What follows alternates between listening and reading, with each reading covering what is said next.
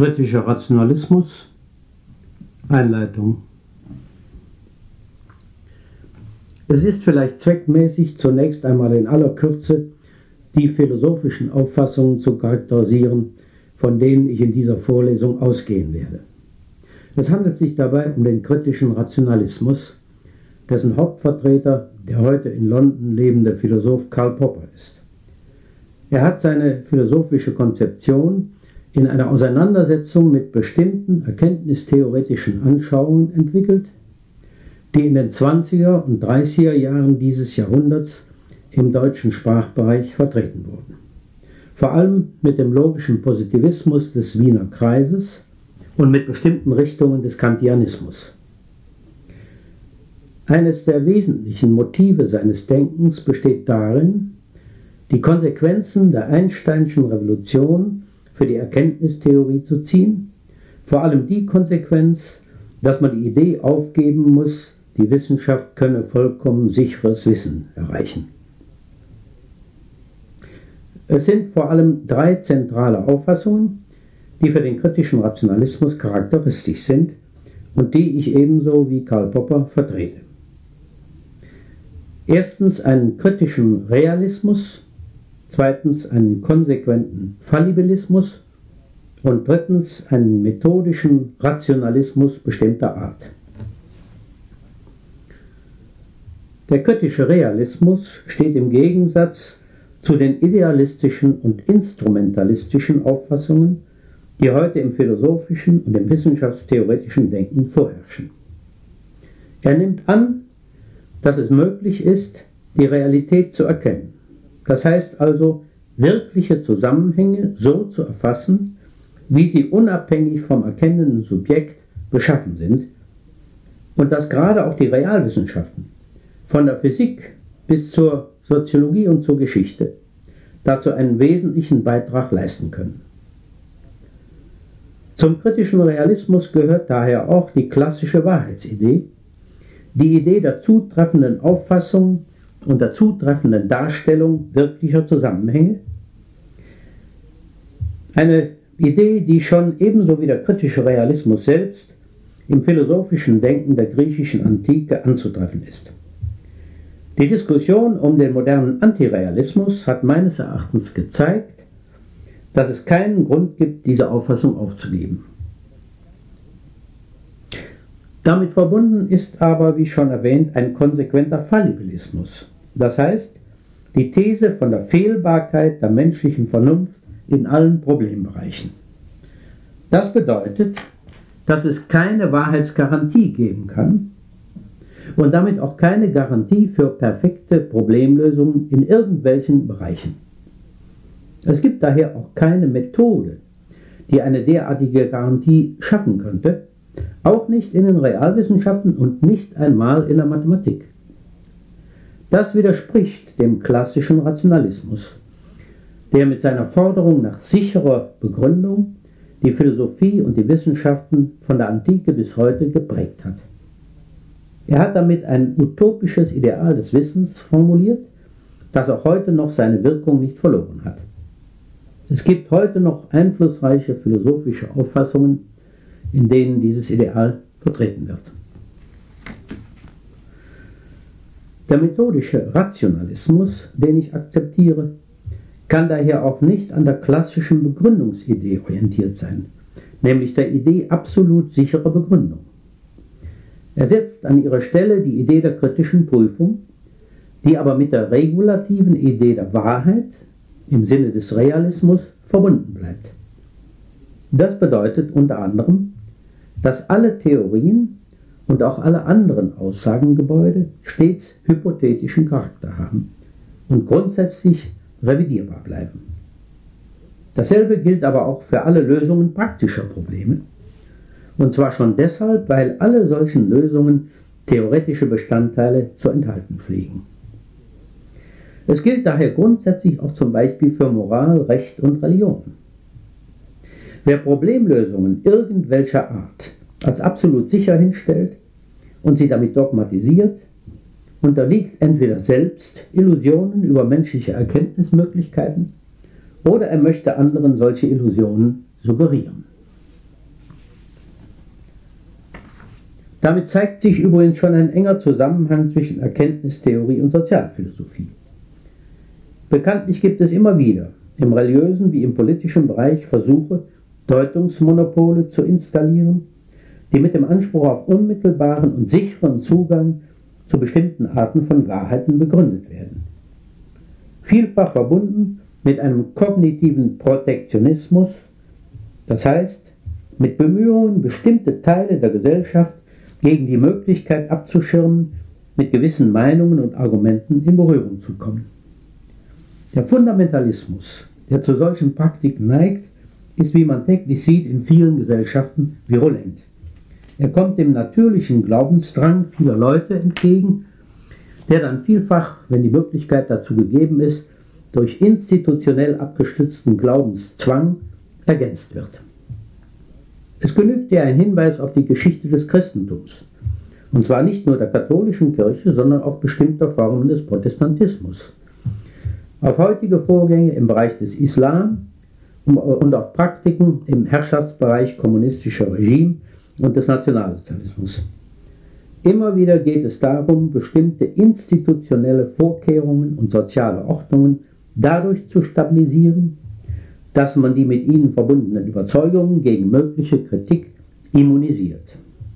Das ist natürlich keineswegs eine Angelegenheit reiner Logik, sondern eine Sache der Methodik in einem weiten Sinne des Wortes, der auch ihre psychischen und sozialen Aspekte umfasst.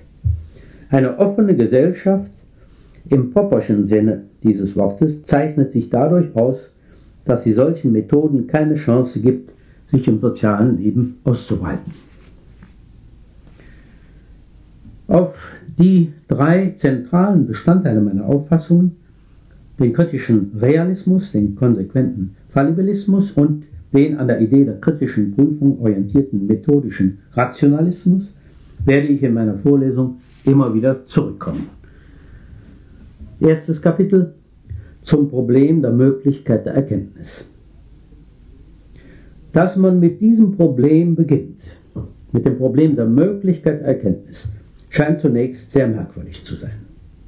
Denn dass Erkenntnis und damit Wissen möglich ist, pflegt im Alltagsleben und in den Wissenschaften vorausgesetzt zu werden, als selbstverständlich. Natürlich gibt es auch Zweifel an bestimmten Ergebnissen von Erkenntnisbemühungen, zum Beispiel an bestimmten Resultaten der Wissenschaften. Aber der radikale Zweifel daran, dass man überhaupt echtes Wissen erreichen kann, nicht nur Glauben oder bloße Meinungen, kommt nur selten vor. Und wenn er vorkommt, dann meist im philosophischen Denken. Plausibler scheinen jedenfalls die folgenden drei Fragen zu sein. Erstens, welchen Charakter das Wissen eigentlich hat. Zweitens, wie es sich vom bloßen Glauben und von bloßen Meinungen unterscheiden lässt. Und drittens, wie man es erlangen kann. Also die Frage der Methode. Was die erste Frage angeht, die Frage nach dem Charakter des echten Wissens, so ist es naheliegend, auf den Begriff der Wahrheit zurückzugreifen. Echtes Wissen, so könnte man meinen, muss auf jeden Fall wahr sein, im Gegensatz zu bloßen Meinungen oder zu einem Glauben. Aber das scheint nicht auszureichen. Auch Meinungen können zufällig wahr sein und dasselbe gilt natürlich für den Glauben. Gerade für den religiösen Glauben wird vielfach ja Wahrheit beansprucht. Eine weitere Anforderung, die oft gestellt wird, ist die der Gewissheit. Wissen scheint man nur zu haben, wenn man sich der Wahrheit einer Annahme oder einer Aussage sicher ist. Aber auch das scheint nicht zu genügen. Leute, die gegensätzliche Auffassungen vertreten, haben oft die gleiche Glaubensgewissheit. Weder Wahrheit noch Gewissheit noch eine Kombination von beiden scheint zur Charakterisierung echten Wissens zu genügen.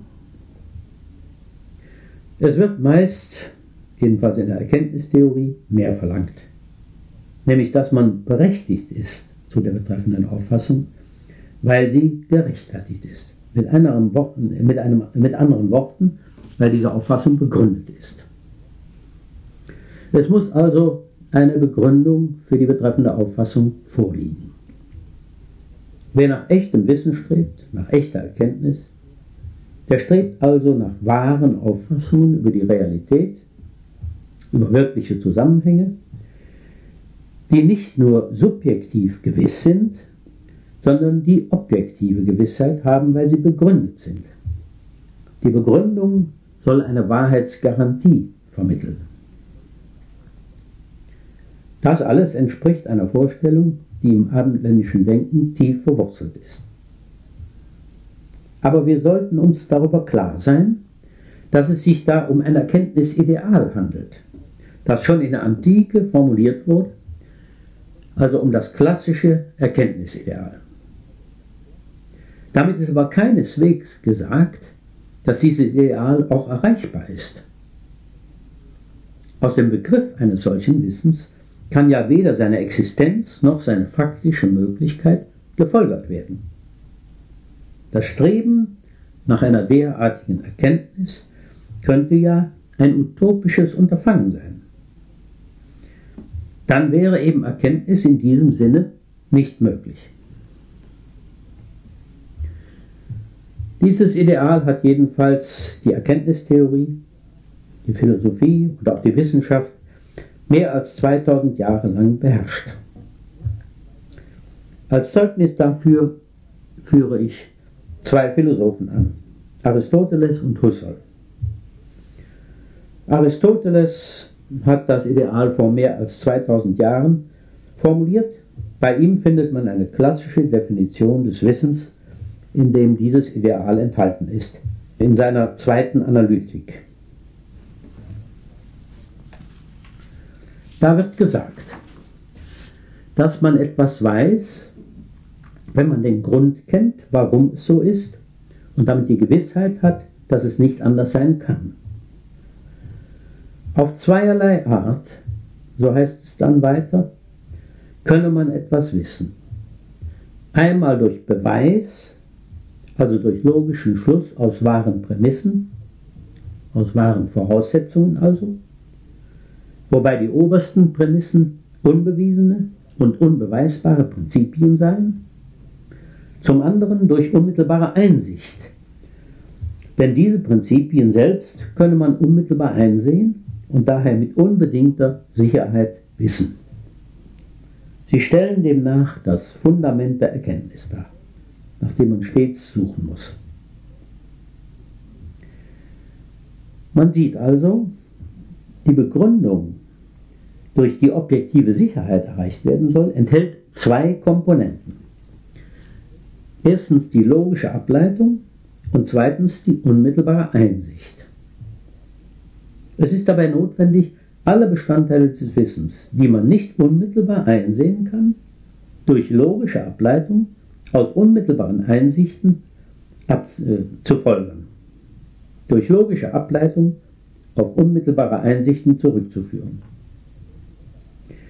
Die logische Folgerung soll also sicherstellen, dass auch den Bestandteilen des Wissens Wahrheit zukommt, die nicht unmittelbar einsehbar sind.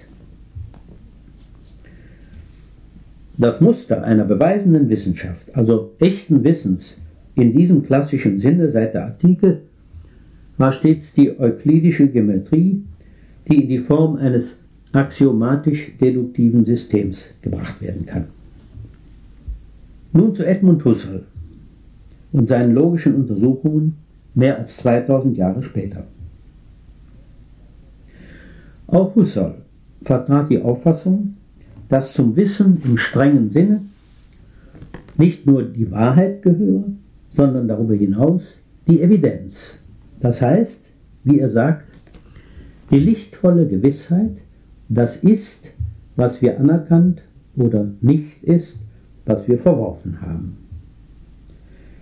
Eine Gewissheit, die wir in bekannter Weise scheiden müssen von der blinden Überzeugung, vom vagen und sei es noch so fest entschiedenen Meinen, sofern wir nicht an den Klippen des extremen Skeptizismus scheitern sollen.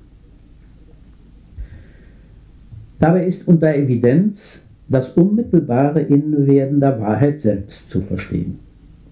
Zum Wesen der Wissenschaft gehöre aber, so meint er weiter, überdies die Einheit des Begründungszusammenhangs. Denn eine solche Evidenz stelle sich nur bei einer relativ höchst beschränkten Gruppe primitiver Sachverhalte unmittelbar ein. Wir brauchen daher, wie er weiter feststellt, Begründungen, um über das unmittelbar Evidente und darum Triviale hinauszukommen. Und diese Begründungen haben etwas Gemeinsames, eine gleichartige Konstitution, die in der Schlussform zum Ausdruck kommen. Wir haben also hier bei Husserl wieder genau dieselben zwei Bestandteile einer vollständigen Begründung echten Wissens wie bei Aristoteles. Erstens die logische Ableitung und zweitens die unmittelbare Einsicht. Das sind also zwei Beispiele für eine Erläuterung des klassischen Erkenntnisideals. Nun zurück zu unserer Frage nach der Möglichkeit einer derartigen Erkenntnis, nach der Möglichkeit echten Wissens also. Ist diese Art von Wissen überhaupt erreichbar? Nennen wir die philosophische Grundauffassung, die eine positive Antwort auf die Frage gibt, den klassischen Rationalismus. Dann lautet diese Frage, ist der klassische Rationalismus haltbar? Das ist nun keineswegs selbstverständlich. Setzen wir einmal die Möglichkeit logischer Ableitungen als unproblematisch voraus. Derartige logische Folgerungen kann man bekanntlich aus beliebigen Aussagen ziehen, auch aus bloßen Meinungen und Glaubensüberzeugungen. Es lassen sich stets logisch organisierte Systeme von Aussagen, Glaubenssysteme dieser Art formulieren, die miteinander unvereinbar sind, sodass an irgendeiner Stelle Irrtümer darin vorkommen müssen. Diese Irrtümer müssen sich dann auch in den Grundlagen des betreffenden Systems finden.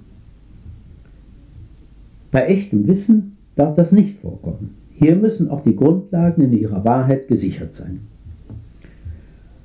Die unmittelbaren Einsichten, die solchem Wissen zugrunde liegen, enthalten angeblich in sich eine Wahrheitsgarantie.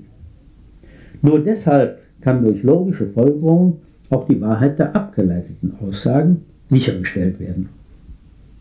Daraus scheint zu folgen, wer die Möglichkeit von echtem Wissen im klassischen Sinne dieses Wortes behauptet, muss sich vor allem mit der Frage befassen, wie sich die Wahrheit von sogenannten unmittelbaren Einsichten oder unmittelbaren Erkenntnissen garantieren lässt.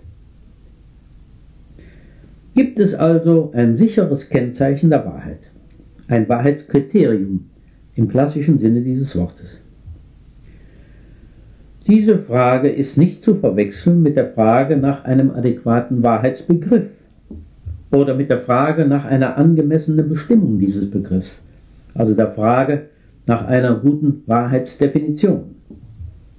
Das sind drei gänzlich verschiedene Fragen, was in der Diskussion vielfach übersehen wird. Und zwar deshalb, weil man zum Beispiel über bestimmte Begriffe verfügen kann, ohne dass man imstande ist, eine brauchbare Definition für sie zu liefern. Und auch ohne, dass ein sicheres Kennzeichen für ihre Anwendung vorhanden ist. Das gilt für den Alltag und auch für die Wissenschaft. Der Wahrheitsbegriff macht da keine Ausnahme.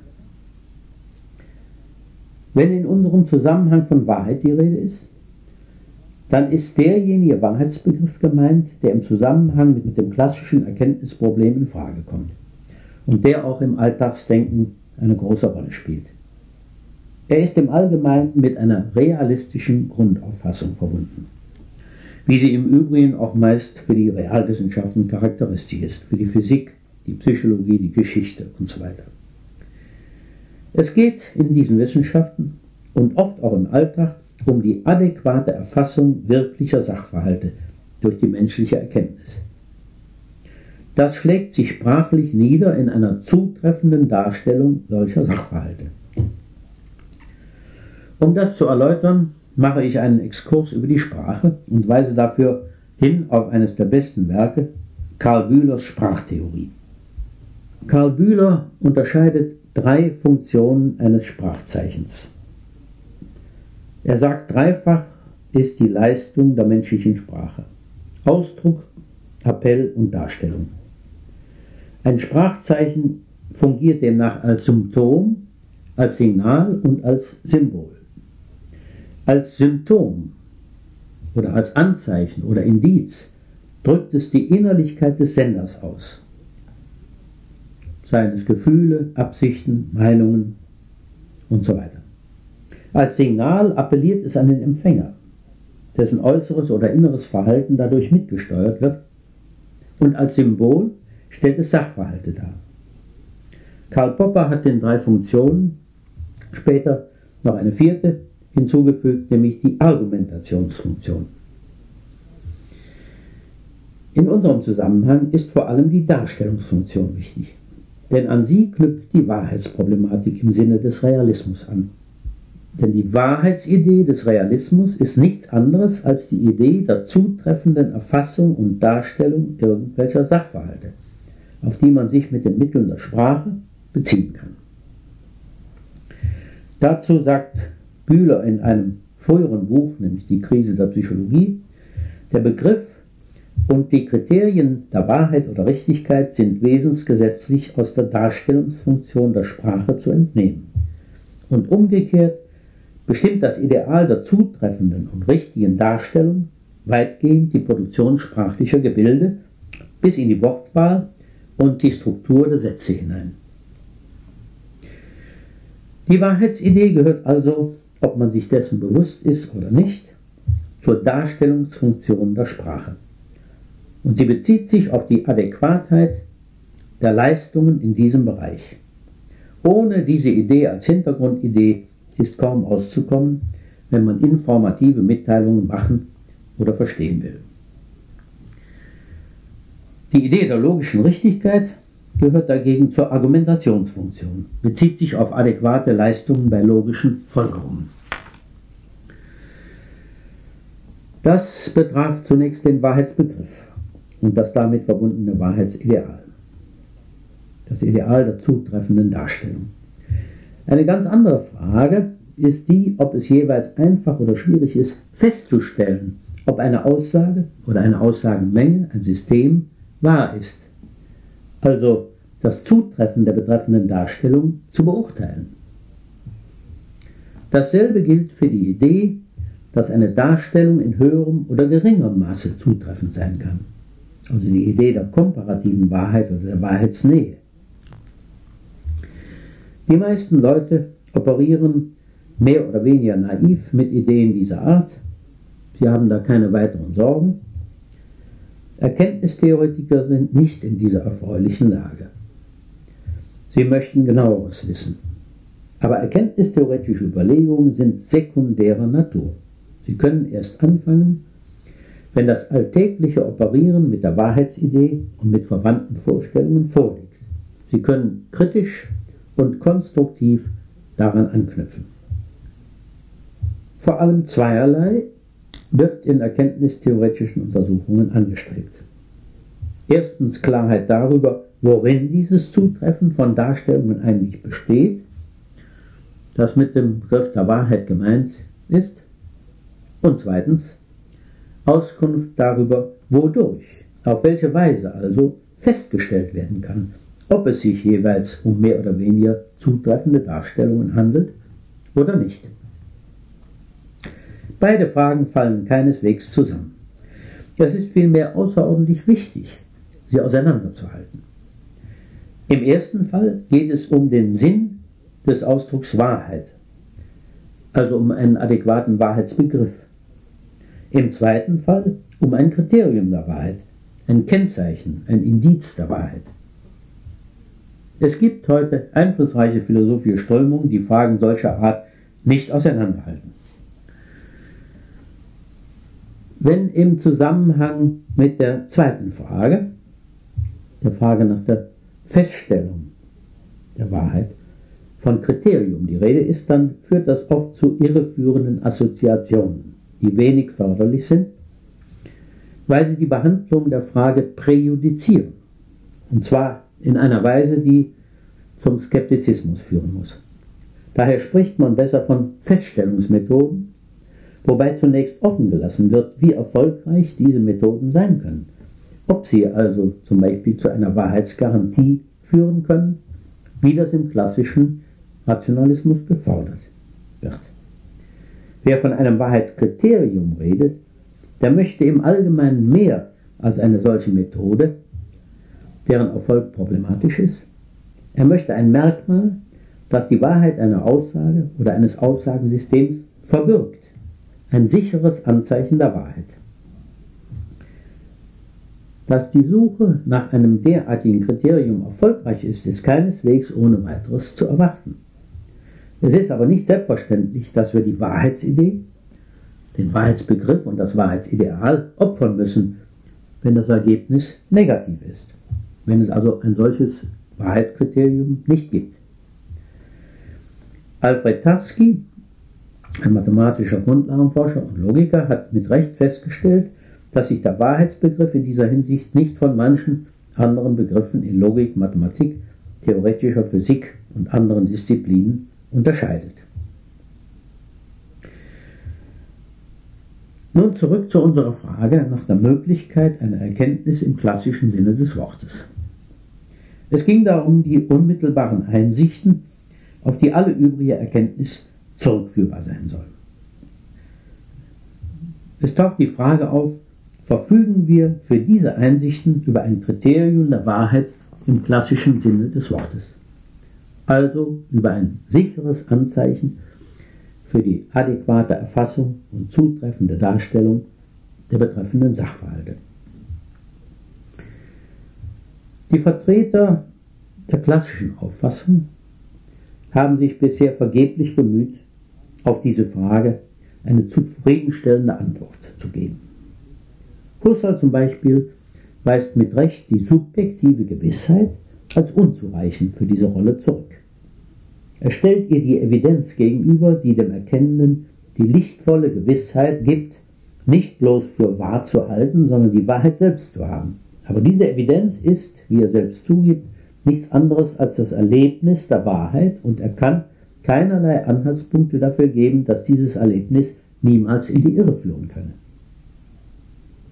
angesichts der Tatsache, dass der Anspruch auf Evidenz im Laufe der Geschichte des Denkens mit den verschiedensten miteinander unvereinbaren Einsichten in glaubwürdiger Weise verbunden wurde, kann die Husserlsche Antwort nicht akzeptiert werden. Allerdings ist deutlich zu sehen, warum er so argumentiert. Husserl glaubt nämlich, dass ohne den Rekurs auf Evidenz das Erkenntnisproblem nicht zu lösen sei. Wo man Einsicht habe, so sagt er, also die Wahrheit selbst erfasse, müsse man einsehen, dass jeder Zweifel verkehrt sei. Man finde sich hier an dem Punkt, den man entweder als den archimedischen Punkt gelten lasse, um von hier aus die Welt der Unvernunft und des Zweifels aus den Angeln zu heben, oder den man preisgebe, um damit alle Vernunft und Erkenntnis preiszugeben. In diesem Falle muss man aber alles vernünftige Wahrheitsstreben, alles behaupten und begründen einstellen.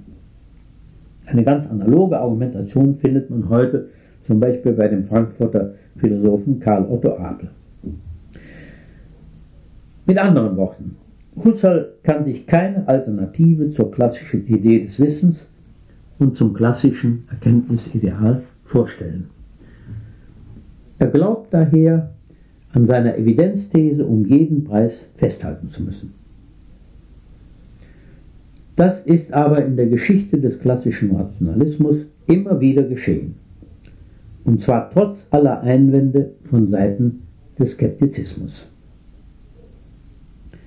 Die Situation ist also die folgende. Man glaubt, nur die Wahl zu haben zwischen dem klassischen Erkenntnisideal und der Preisgabe aller Erkenntnisbemühungen und damit auch der Abdankung der Vernunft. Das ist ein Alternativradikalismus. Man glaubt, die Wahl zwischen zwei extremen Alternativen zu haben, sodass keine Zwischenlösung möglich sei. Wer so denkt, hat natürlich ein Motiv, sein Erkenntnisideal um jeden Preis retten zu wollen. Und das heißt, ein sicheres Fundament der Erkenntnis unter Umständen auf künstliche Weise als Fiktion zu installieren.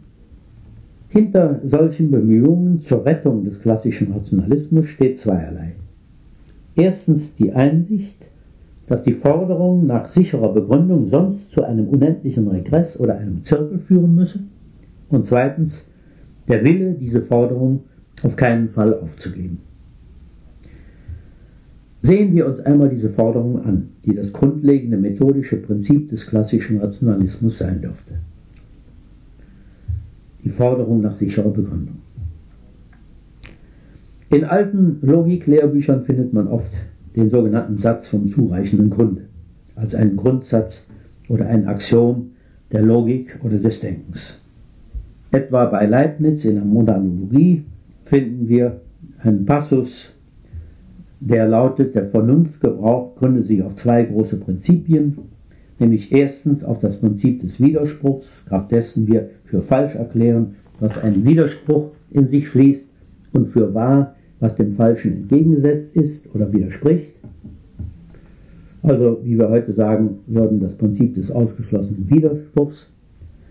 Und zweitens das Prinzip des zureichenden Grundes, kraft dessen wir erwägen, dass keine Tatsache wahr seiend oder existierend, keine Aussage wahrhaftig befunden werden kann, ohne dass ein zureichender Grund sei, warum es so und nicht anders ist, obwohl uns diese Gründe in den meisten Fällen ganz und gar unbekannt sein mögen. Man sieht, dass in diesem zweiten Prinzip tatsächlich zwei ganz verschiedene Behauptungen verbunden sind. Eine Behauptung die sich auf Tatsachen und eine zweite, die sich auf Aussagen bezieht.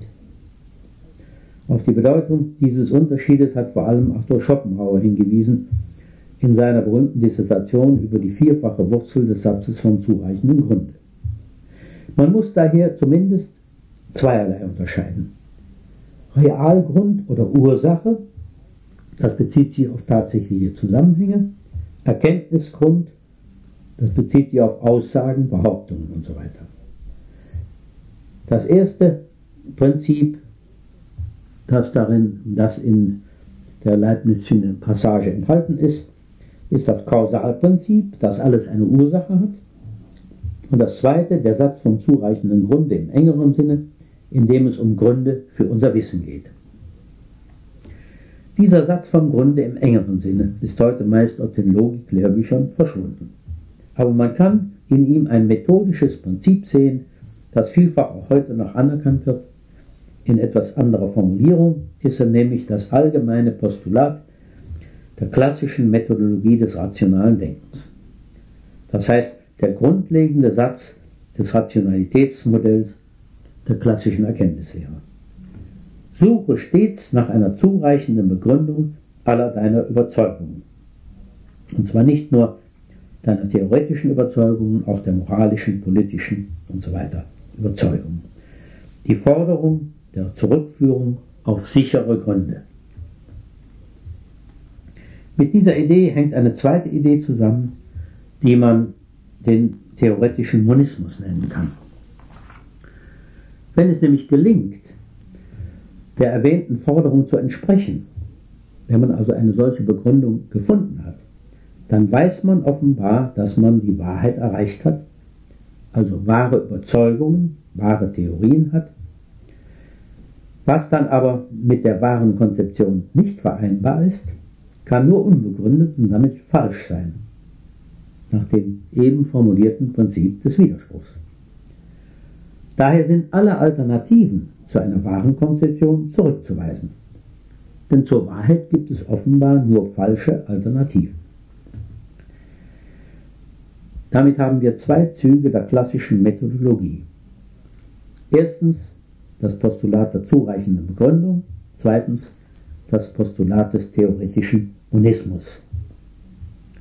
Beides ist problematisch, beides steckt aber in vielen modernen Konzeptionen, die als selbstverständlich angesehen werden. Ich möchte nun klar machen, wieso das auf Schwierigkeiten stößt. Dazu mache ich einen Exkurs in die Logik. Und zwar zum zentralen Problem des, der logischen Folgerung oder des logischen Schließens. Wir wissen, die Logik gibt uns unter anderem Auskunft darüber, wie man logische Folgerungen, Deduktionen durchführen kann. Genauer, wie ein gültiges deduktives Argument aussieht, wie eine gültige logische Folgerung aussieht. Ein solches Argument ist eine Folge von Aussagen, zwischen denen bestimmte logische Beziehungen existieren. Wir haben 1 bis n Prämissen, also eine beliebige Anzahl von Prämissen oder Voraussetzungen, und eine oder auch mehrere Konklusionen.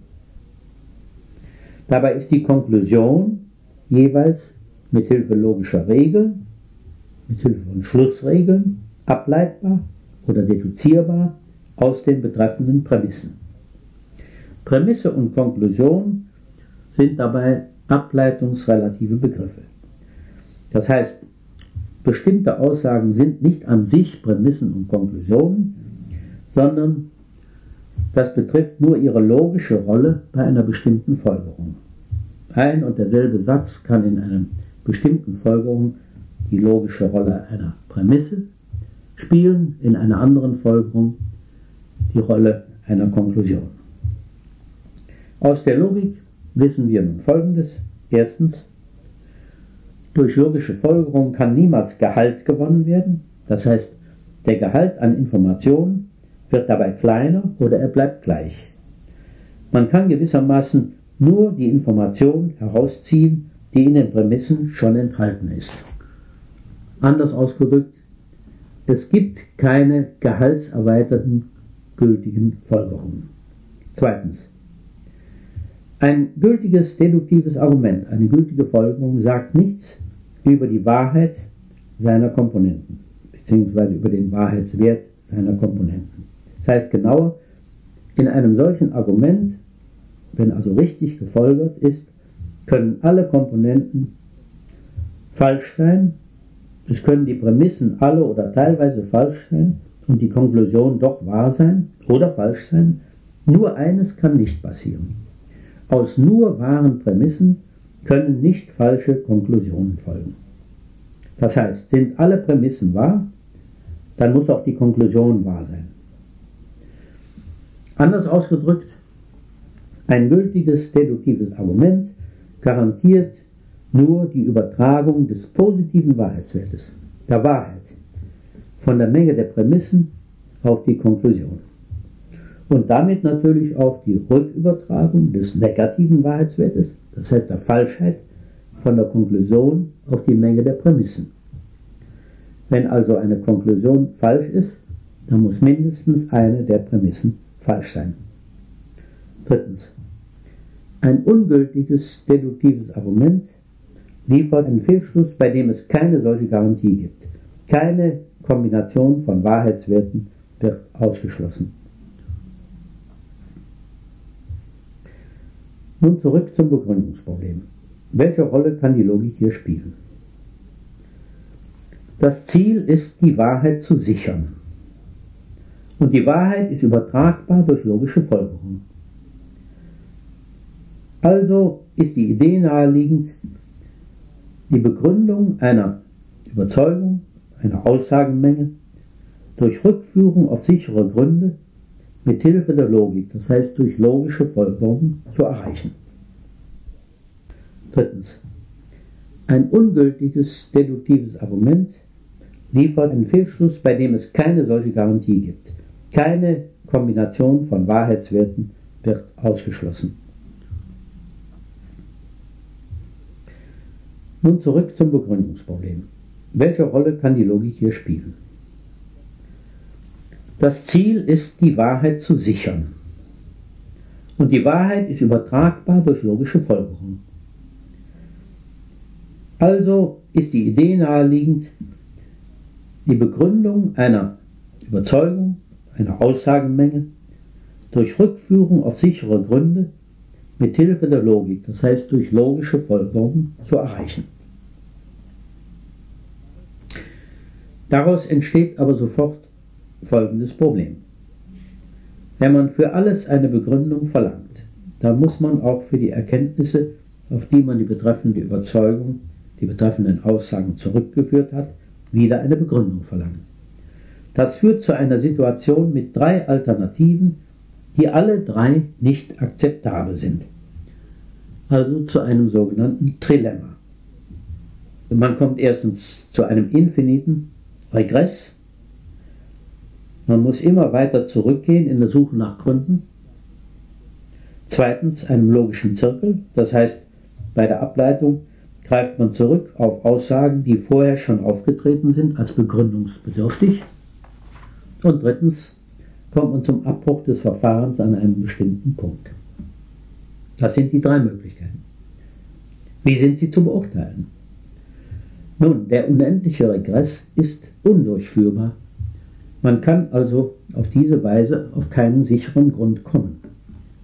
Zweitens, ein logischer Zirkel ist zwar durchführbar, aber er führt ebenfalls auf keinen sicheren Grund.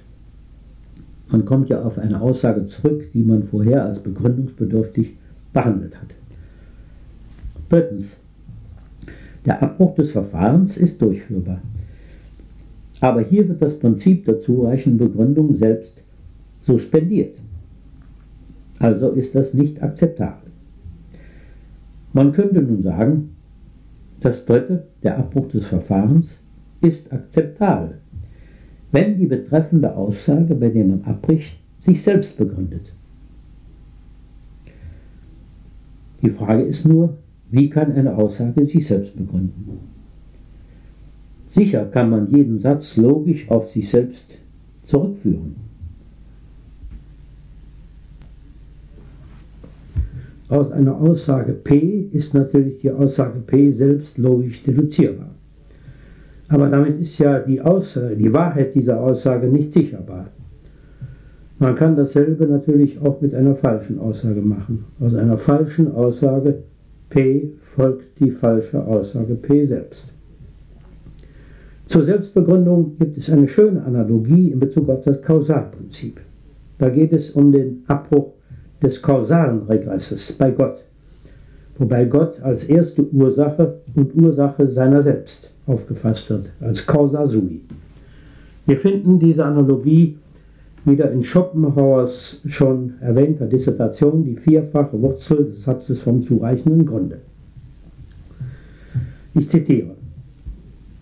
Und wenn die Neospinozisten, Schellingianer, Hegelianer und so weiter gewohnt, Worte für Gedanken zu halten, sich oft in vornehm andächtiger Bewunderung über dieses Causa sui ergehen, so sehe ich meinerseits in Causa sui nur eine Contradictio in adjecto, ein Vorher, was nachher ist, ein freches Machtwort, die unendliche Kausalkette abzuschneiden, ja ein Analogon zu jenem Österreicher, der, als er die Agraffe auf seinem festgeschnallten Chaco zu befestigen, nicht hoch genug hinausreichen konnte, auf den Stuhl stieg, das rechte Emblem der Causa Sui ist Baron Münchhausen, sein im Wasser sinkendes Pferd mit den Beinen umklammern und an seinem über den Kopf nach vorne geschlagenen Zopf sich samt dem Pferde in die Höhe ziehen und darunter gesetzt Causa Sui.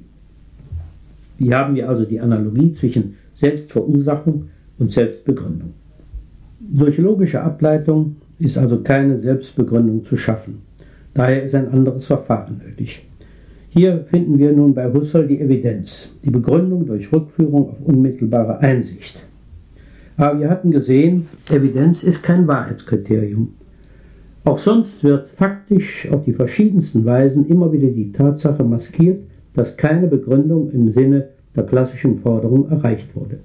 Daher läuft der Abbruch des Verfahrens, also die einzige praktikable Alternative, tatsächlich hinaus auf den Dogmatismus, die Rückführung auf ein oder mehrere Dogmen, das heißt Aussagen, die selbst nicht begründet sind, aber alles andere begründen sollen, die als sicher hingestellt werden, obwohl man auch sie berechtigterweise bezweifeln kann. Und die Geschichte zeigt, dass auch die sichersten Annahmen problematisch wurden. Dieses Münchhausen-Trilemma, wie ich es nennen würde, entsteht aber nicht nur in der horizontalen Dimension, das heißt auf der Ebene der Aussagen, die dabei nicht gesichert werden können, sondern auch auf der Ebene der Ableitungsmethoden, der Schlussregeln. Denn auch da könnte man eine Sicherung durch Begründung verlangen, in der vertikalen Dimension gewissermaßen. Wie ist aber die Logik zu begründen? Offensichtlich müsste man entweder sie selbst dabei voraussetzen, ihre eigenen Regeln, oder eine höhere Disziplin in Anspruch nehmen, aber welche? Und schließlich, wie ist das Begründungsprinzip selbst, die Forderung nach zureichender Begründung, selbst zu begründen? Wir bekommen da das Problem der Selbstanwendung. Dieses Prinzip ist eben selbst ein Dogma, das zentrale Dogma des klassischen Rationalismus. Wir kommen also zu dem Fazit, die klassische Forderung nach sicherer Begründung führt zu einem Trilemma, das heißt, sie führt in eine ausweglose Situation. Ausweglos ist diese Situation natürlich nur, wenn man das klassische Erkenntnisideal für unabdingbar hält. Wie kann man auf diese Situation reagieren? Darauf gehe ich später ein. Zunächst möchte ich nur zeigen, dass die klassische Auffassung in ganz verschiedenen philosophischen Konzeptionen auftritt. Karl Popper hat das in einem Aufsatz gezeigt mit dem Titel On the Sources of Knowledge and Ignorance in seinem Buch Conjectures and Refutations. Da stellt Popper zunächst fest, dass hinter vielen philosophischen Lehren die Manifestationstheorie der Wahrheit steckt. Also gewissermaßen ein Offenbarungsmodell der Erkenntnis. Es handelt sich um die Idee, dass die Wahrheit offenbar ist, dass sie offen zutage liegt, dass man nur die Augen aufmachen muss, um sie zu schauen. Sobald die nackte Wahrheit entschleiert vor unseren Augen steht, haben wir die Macht, sie zu sehen, sie von der Falschheit zu unterscheiden und zu wissen, dass es die Wahrheit ist. Mit dieser optimistischen Erkenntnistheorie ist oft verbunden eine Ideologietheorie des Irrtums, nämlich die Auffassung, dass der Irrtum erklärungsbedürftig ist, während die Erkenntnis der Wahrheit selbstverständlich ist. Die Ursachen des Irrtums sind zu finden im Bereich des Willens, des Interesses, des Vorurteils. Der böse Wille stört gewissermaßen den reinen Erkenntnisvorgang, das Schauen der Wahrheit. Wir haben also ein quasi theologisches Erkenntnismodell, in dem der Irrtum in die Nähe der Sünde gerät und die Erkenntnis den Charakter der Gnade annimmt. In der neuzeitlichen Philosophie wurde die Offenbarung gewissermaßen ihres übernatürlichen Charakters entkleidet und in die individuelle Intuition oder die individuelle Wahrnehmung verlegt. Wir haben eine Offenbarung der Natur durch die Vernunft oder durch die Sinne. Aber das alte Rechtfertigungsschema blieb erhalten das Verfahren Erkenntnis zu rechtfertigen, zu begründen durch Rekurs auf eine abgesicherte Instanz. In der klassischen Phase der neuzeitlichen Philosophie finden wir das Modell in zwei Versionen. Im klassischen Intellektualismus, den man oft einfach Rationalismus genannt hat, der von der Souveränität der Vernunft, der intellektuellen Intuition, vom Primat des theoretischen Denkens ausgeht und im klassischen Empirismus, der von der Souveränität der Beobachtung, der Sinneswahrnehmung, vom Primat der Tatsachen ausgeht. Zur ersten Auffassung, den man auch den kartesischen Mythos nennen kann. Nach dieser Auffassung soll man durch Intuition, durch geistige Schau, durch das geistige Auge der Vernunft einen unmittelbaren Zugang zur Wahrheit haben. Und zwar einen Zugang zu den allgemeinen Wahrheiten, zum Wesen der Dinge zu den allgemeinen Prinzipien. Wir könnten auch sagen zu den Theorien. Von da aus kommt man auf dem Wege der Deduktion, der logischen Folgerung also, zum Besonderen, zu den Tatsachen. Wir haben also eine Quelle unmittelbarer Einsicht, die Intuition oder die Vernunft und ein Ableitungsverfahren, die Deduktion, die logische Schlussfolgerung. Durch ein Zusammenspiel von Intuition und Deduktion ist grundsätzlich alle Wahrheit erreichbar. Das finden wir exemplarisch bei René Descartes in seiner Abhandlung über die Methode. Ich zitiere. Bei den von uns vorgenommenen Gegenständen dürfen wir nicht das, was andere darüber gemeint haben, noch was wir selbst mutmaßen untersuchen, sondern allein das, was wir durch klare und evidente Intuition oder durch sichere Deduktion darüber feststellen können. Denn auf keinem anderen Wege kann die Wissenschaft erworben werden. Dann spricht er von allen Tätigkeiten unseres Intellekts, durch die wir ohne jede Furcht vor Täuschung zur Erkenntnis der Dinge zu gelangen vermögen.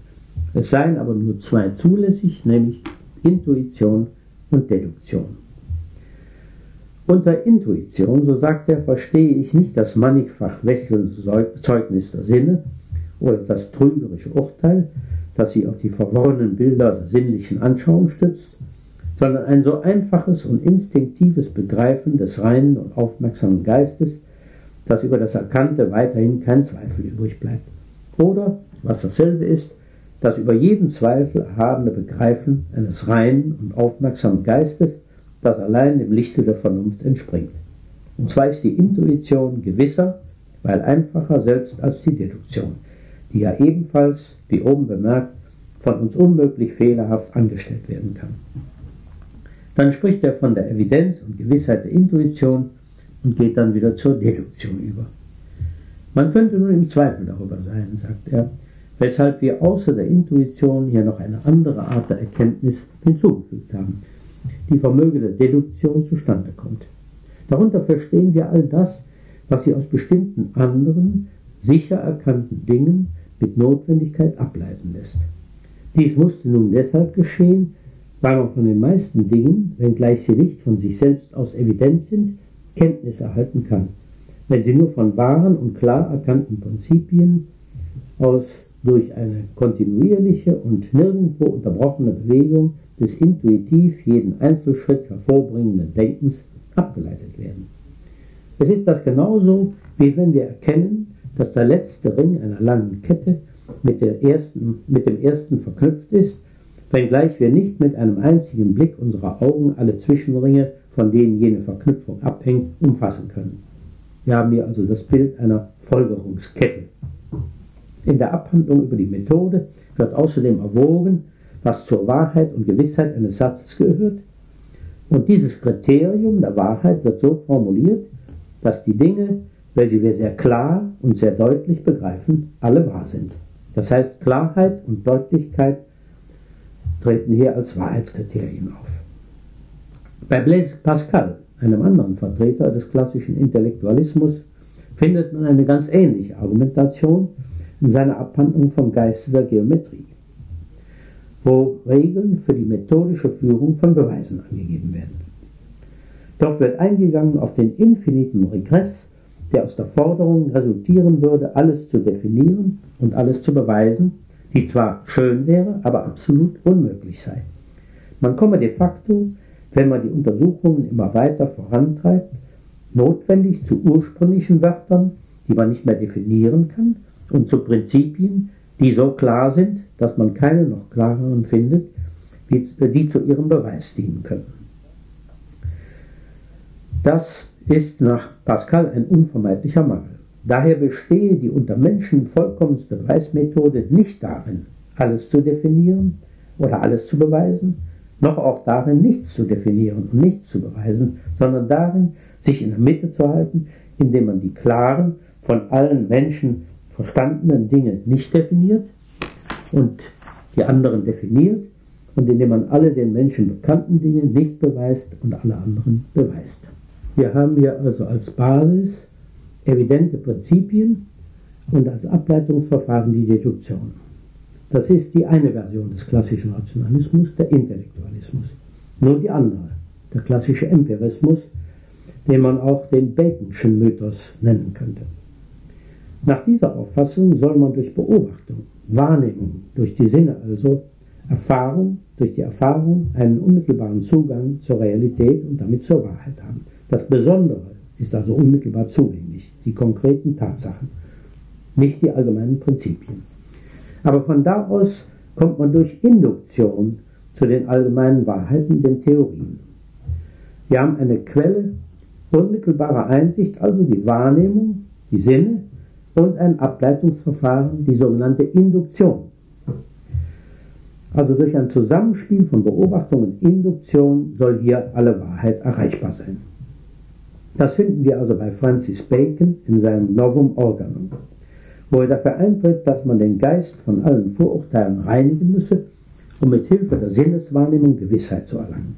Er wendet sich unter anderem gegen den Skeptizismus, weil der das nicht beachtet. Ich zitiere, die Lehre derjenigen, die geleugnet haben, dass überhaupt Gewissheit erreicht werden könnte, zeigt eine gewisse Übereinstimmung mit meinem Verfahren im ersten Ansatz. Aber sie enden damit, dass sie sich unendlich davon unterscheiden. Denn die Verfechter dieser Lehre behaupten einfach, dass nichts gewusst werden kann. Auch ich behaupte, dass auf diese Weise, die heute üblich ist, nicht viel in der Natur gewusst werden kann, aber dann gehen sie weiter, indem sie die Autorität der Sinne und des Verstehens zerstören, wohingegen ich fortfahre, um Hilfen für diese zu finden, zu erfinden und zu liefern. Als Korrektive für die Mängel Sinne werden dann vorgeschlagen Instrumente und Experimente. Die Basis der Erkenntnis ist also die durch Instrumente und Experimente verbesserte Sinneswahrnehmung. Dazu kommt als Verfahren, um zu allgemeinen Prinzipien zu gelangen, die Induktion. Dieses Verfahren konstruiert seine Verallgemeinerungen aus den Besonderheiten der Sinne dadurch, dass es kontinuierlich und allmählich aufsteigt, bis es schließlich bei den allgemeinen Prinzipien ankommt. Er wirft Aristoteles vor, der ja auch von der Erfahrung ausgeht, dass er keine eigentliche Theorie der Induktion hatte, die brauchbar sei für die Wissenschaft. Er selbst entwirft eine Theorie, die auf die Bedeutung negativer Fälle berücksichtigt. Eine Methode der Elimination statt der Enumeration. Darin geht er über Aristoteles hinaus. Karl Popper sieht mit Recht fundamentale Ähnlichkeiten zwischen den beiden Versionen des klassischen Rationalismus. In beiden Fällen soll der Geist von Vorurteilen gereinigt werden, damit man zur offenbaren Wahrheit kommen kann. Weiter ist beiden Versionen gemeinsam. Erstens die Vorstellung eines unmittelbaren Zugangs zur Wahrheit. Irgendwelche Wahrheiten sind gegeben für die Vernunft oder die Sinne. Zweitens die Verbindung einer Anschauung über die Quellen der Erkenntnis mit einem Gültigkeitskriterium. Es wird also gleichzeitig eine Lösung des Ursprungs- und des Geltungsproblems versucht. Drittens. Dann verbunden ist die Idee einer Wahrheitsgarantie und damit einer Sicherheit für die Erkenntnis. Auf irgendeiner sicheren Grundlage muss man offenbar aufbauen. Auf irgendeinen sicheren Grund, einen archimedischen Punkt, muss man zurückgehen können, um alles zu begründen. Entweder auf evidente Prinzipien oder Vernunftwahrheiten oder auf evidente Wahrnehmungen, auf die harten Tatsachen. Im Ursprung sind also Wahrheit und Gewissheit verbunden und dann wird die Gewissheit zusammen mit der Wahrheit durch das betreffende Ableitungsverfahren, entweder die Deduktion oder die Induktion, übertragen auf alle anderen Aussagen. Viertens. Damit wird also das Münchhausen-Trilemma beantwortet im Sinne der dritten Alternative. Rekurs auf Dogmen auf Überzeugungen oder Aussagen, die den Stempel der Wahrheit an sich tragen und daher geglaubt werden müssen, die unantastbar sind. Fünftens. Die andere Seite des Modells ist die Ideologietheorie des Irrtums. Angesichts dieser Sachlage, das heißt des möglichen Rekurses auf evidente Gegebenheiten, ist die Erkenntnis selbstverständlich und der Irrtum erklärungsbedürftig.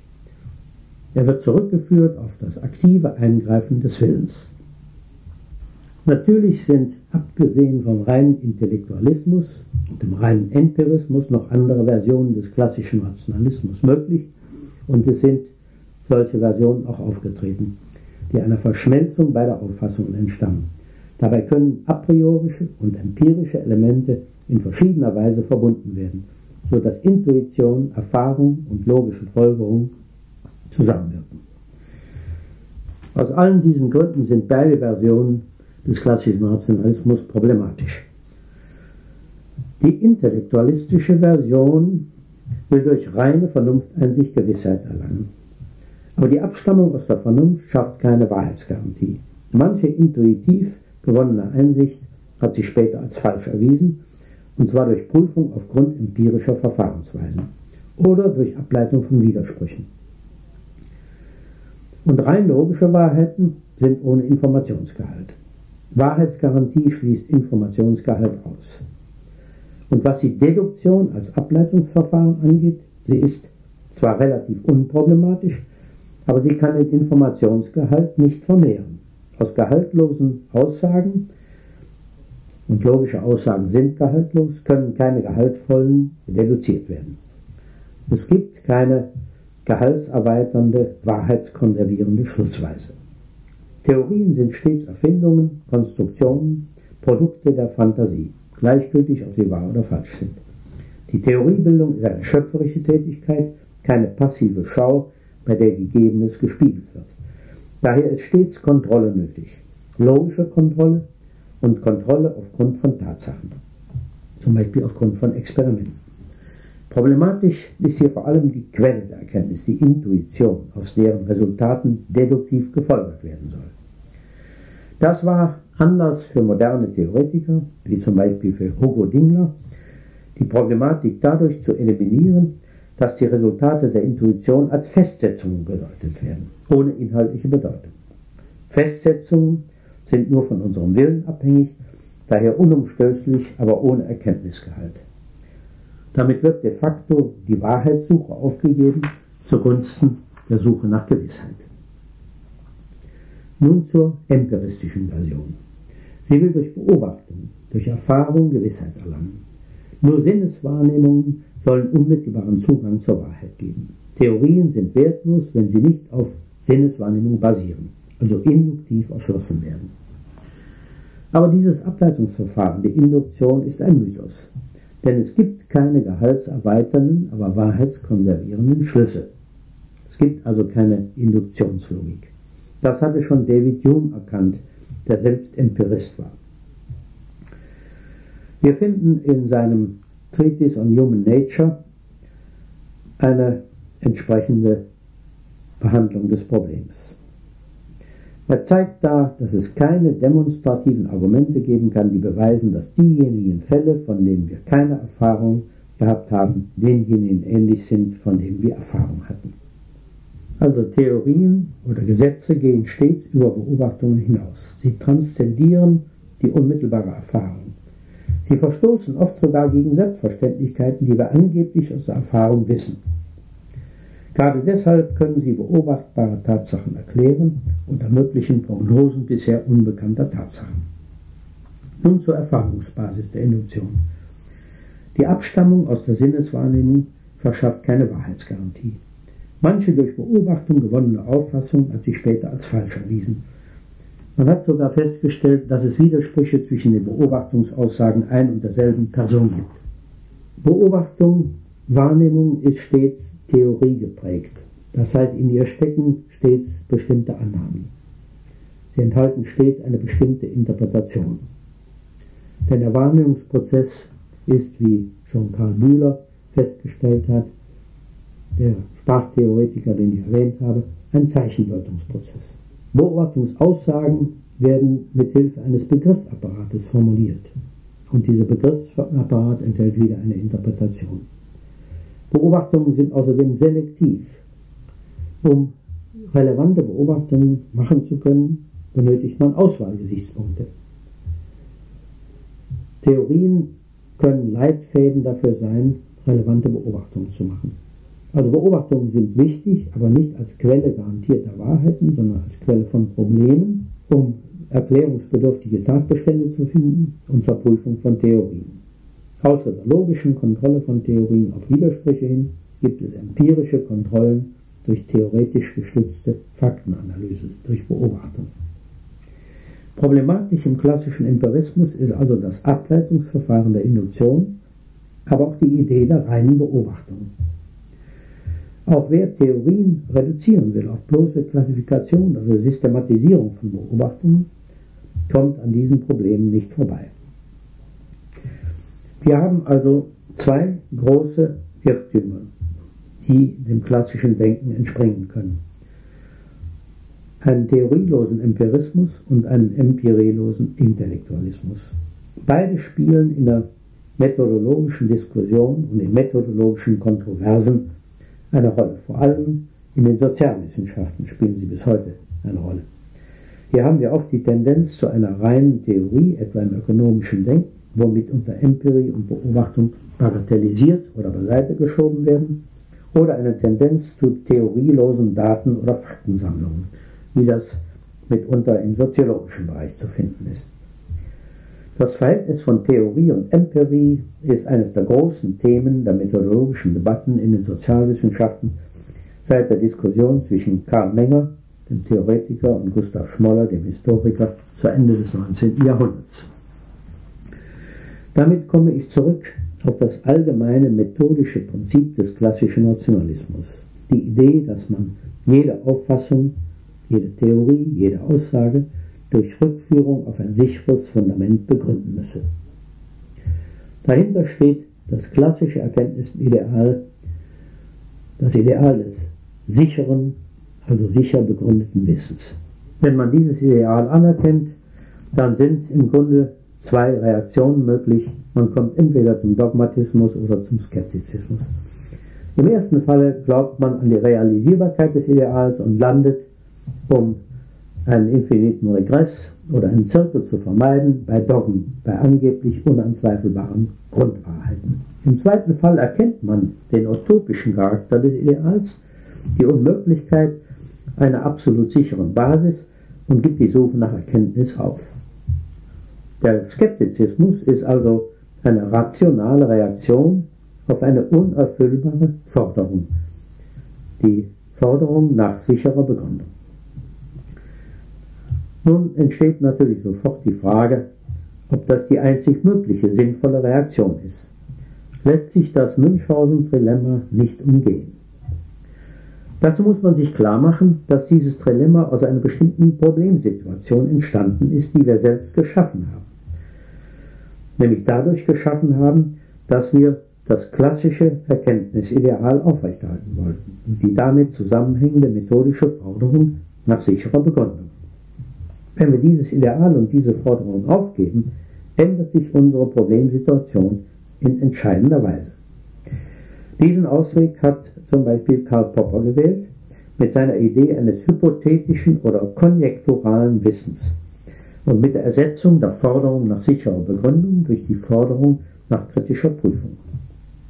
Die Logik wird dabei nicht mehr als Instrument der positiven Begründung verwendet, sondern als Werkzeug der Kritik wobei grundsätzlich keine Aussagen, aber auch kein Kriterium der Kritik entzogen sind.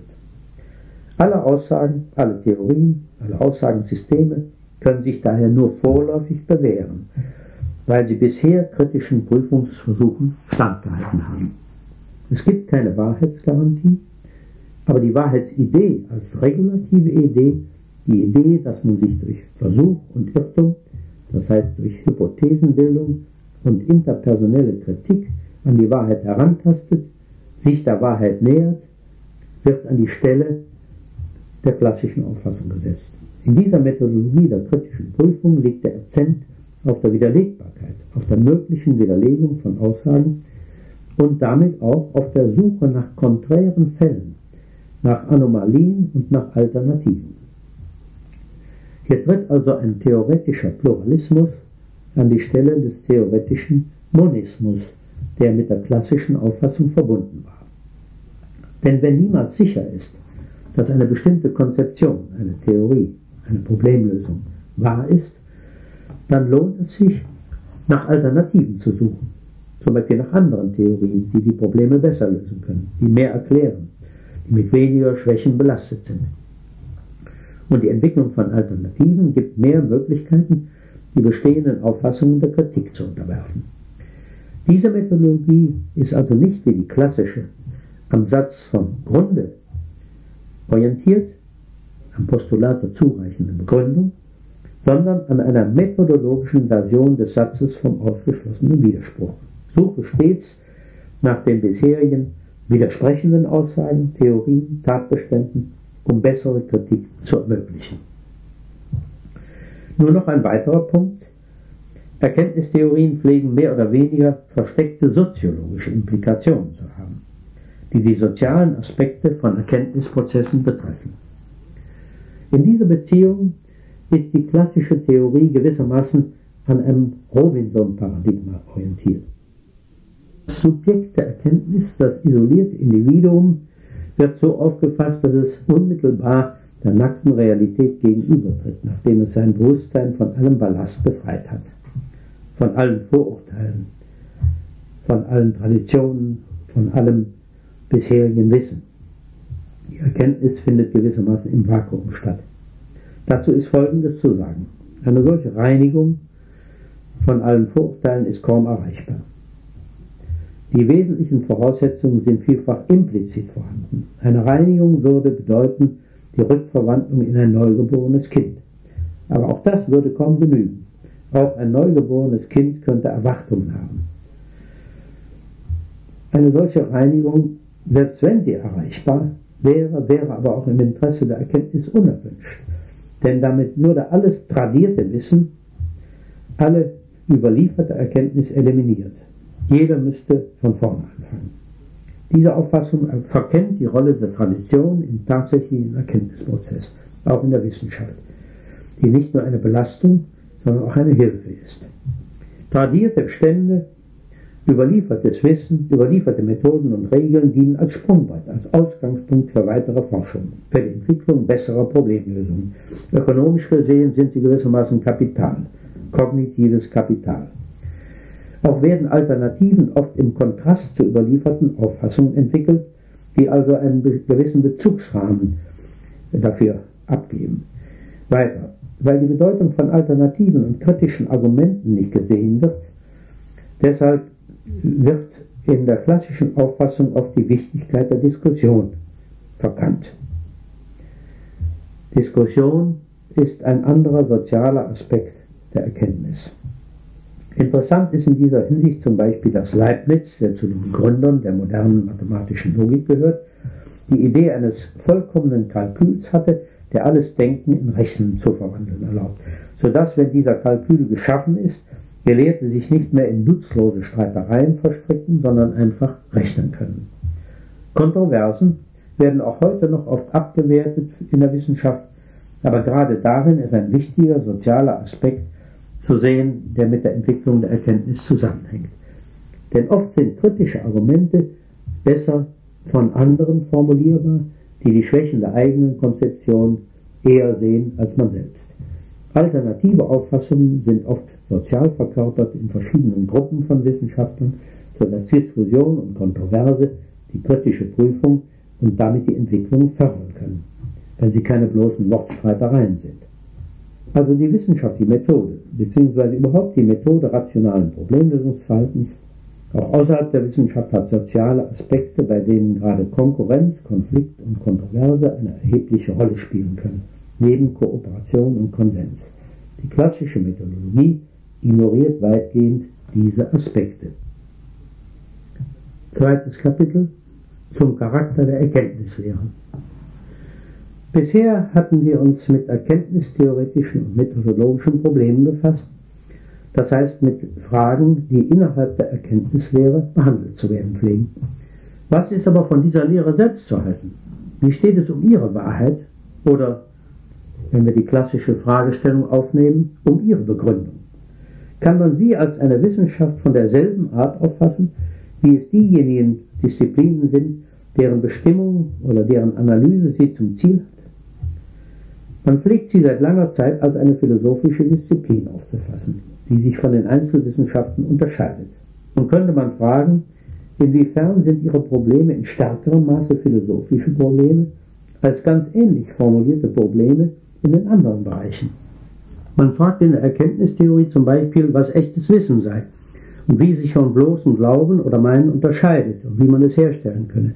Nehmen wir analoge Fragen aus anderen Bereichen, etwa was echtes Gold sei und wie man es von anderen Metallen unterscheiden und es herstellen könne, oder was echter Gewinn sei und wie er von anderen Einkommensarten unterscheidbar sei, wie man ihn erlangen könne, oder was echtes Glück sei und wie man dazu kommen könne. Solche Fragen zu beantworten, muss man wissenschaftliche Disziplinen bemühen, wie die Chemie, die Ökonomie, die Psychologie, obwohl im Falle des Glücks Zweifel daran angebracht sind, ob sich Psychologen dafür zuständig fühlen oder ob man eher Theologen sich damit befassen würden, indem sie zum Beispiel die ewige Seligkeit behandeln. Warum wird dieser Unterschied gemacht? Nur weil eine Gewohnheit oder eine Tradition besteht, die dazu veranlasst? Die übliche Antwort auf diese Frage ist, bei der Abgrenzung echten Wissens geht es um eine Grundlagenfrage. Und die Erkenntnistheorie ist im Gegensatz etwa zur Chemie, der Ökonomie, der Psychologie eine fundamentale Disziplin, weil in ihr die Bedingungen aller Erkenntnis analysiert werden. Damit sei die Erkenntnistheorie aber auch für die Grundlagen der anderen Wissenschaften zuständig. Auch derjenigen Wissenschaften, die die anderen Fragen, die ich genannt habe, beantworten können. Demnach scheint die Erkenntnistheorie eine besondere Stellung einzunehmen, die sie von anderen Disziplinen unterscheidet und die sie vor anderen Disziplinen auszeichnet. Sie scheint ihnen übergeordnet oder zumindest vorgeordnet zu sein. Mit ihrer Hilfe scheint es möglich zu sein, Urteile über diese anderen Disziplinen, über ihre Möglichkeiten und über den Erfolg ihrer Erkenntnisbemühungen abzugeben. Die Erkenntnistheorie wäre dann also Richterin über deren Erkenntnisansprüche. Sie könnte Ratschläge geben über den möglichen Erfolg der dazu benutzten Verfahrensweisen und so weiter. So wird vielfach die Rolle der Erkenntnistheorie bestimmt.